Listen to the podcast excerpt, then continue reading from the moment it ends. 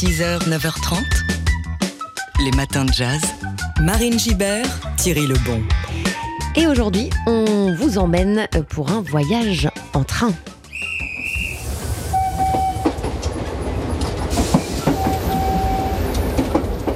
Et oui, direction euh, le musée d'art de Nantes pour une exposition qui explore l'histoire du voyage en train et la façon dont, euh, dès le milieu du 19e siècle, l'essor du chemin de fer a modifié nos représentations euh, du temps et de l'espace. Alors sont exposées des œuvres de différentes époques. En fait, c'est le regard que portaient les contemporains sur cette grande invention technologique qui est mise en avant.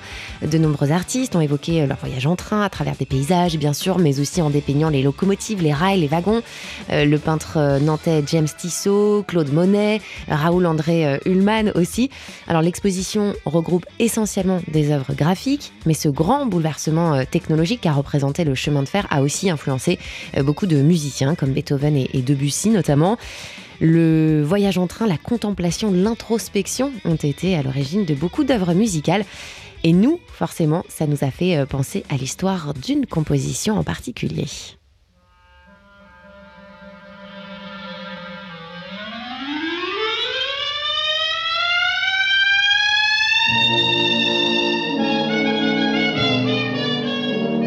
L'histoire de George Gershwin et de Rhapsody in Blue. Euh, quand Gershwin n'a que 25 ans et est au début euh, de sa carrière, le chef d'orchestre et compositeur Paul Whiteman le découvre pendant un concert et lui propose de euh, composer pour lui un concerto pour son grand concert prévu en février 1924 en l'honneur de l'anniversaire d'Abraham Lincoln. Concert intitulé An Experiment in Modern Music. Inquiet de n'avoir pas assez de temps, Gershwin refuse, mais il découvre quelques semaines avant la représentation que Whiteman a quand même annoncé son concerto, dont il n'existe encore aucune note dans le journal, et euh, le compositeur n'a donc plus le choix. Il va faire un, voyage en train de New York à Boston, et en regardant le paysage défiler devant ses yeux, euh, c'est là qu'il va trouver l'inspiration alors non pas pour un concerto, mais pour une rhapsodie euh, qui se voulait euh, un, panorama euh, de tous les paysages sonores de l'Amérique avec du swing, du, piano, du stride, du jazz. Et il va raconter lui-même que à bord du train, eh bien, il était bercé par les rythmes métalliques, par le fracas constant. Et il dit, c'est souvent au cœur du bruit que j'entends ma musique et là, j'ai entendu la rhapsodie comme une sorte de kaléidoscope de l'Amérique, de notre grand melting pot, de notre dynamisme national, de notre blues, de notre folie métropolitaine. Et en arrivant à Boston, j'avais défini l'essence de la pièce entière. Voilà l'inspiration qui vient lors des voyages en train avec cet exemple de euh, Gershwin et vous pourrez euh, le constater aussi dans la peinture euh, principalement en allant voir l'exposition Voyage en train qui se tient en ce moment au musée d'art de Nantes. C'est jusqu'au 5 février prochain. Les matins de jazz. Et ce sont les derniers matins de jazz de 2022. Alors on met un point d'honneur à vous donner hâte de 2023 avec plein de concerts appétissants qui arrivent dans les premières semaines et les premiers mois de l'année. On vous a sélectionné trois idées. Pour les Toulousains, d'abord, le saxophoniste Laurent Barden et son groupe Tigre d'eau douce seront dans la Ville Rose le 17 février prochain.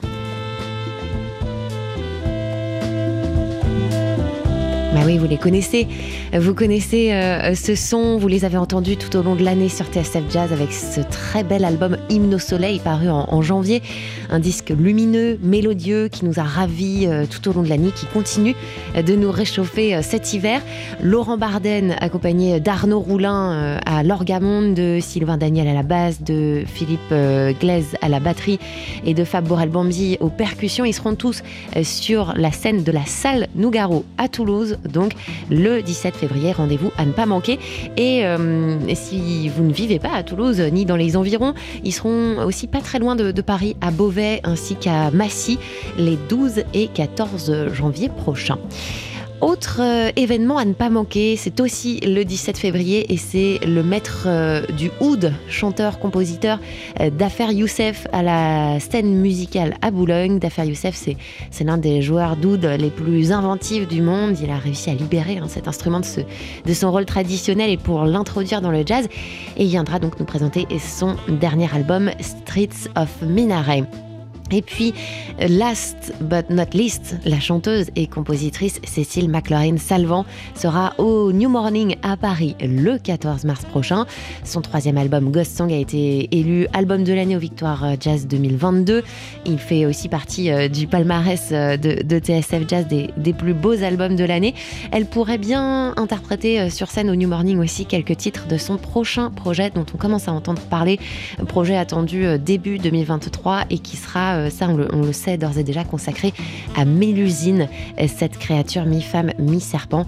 Euh, c'est un disque qui prendra des allures de conte musical et qu'on a vraiment, vraiment hâte de découvrir. Voilà de quoi euh, vous réjouir de ce début d'année 2023 qui arrive. Les matins de jazz.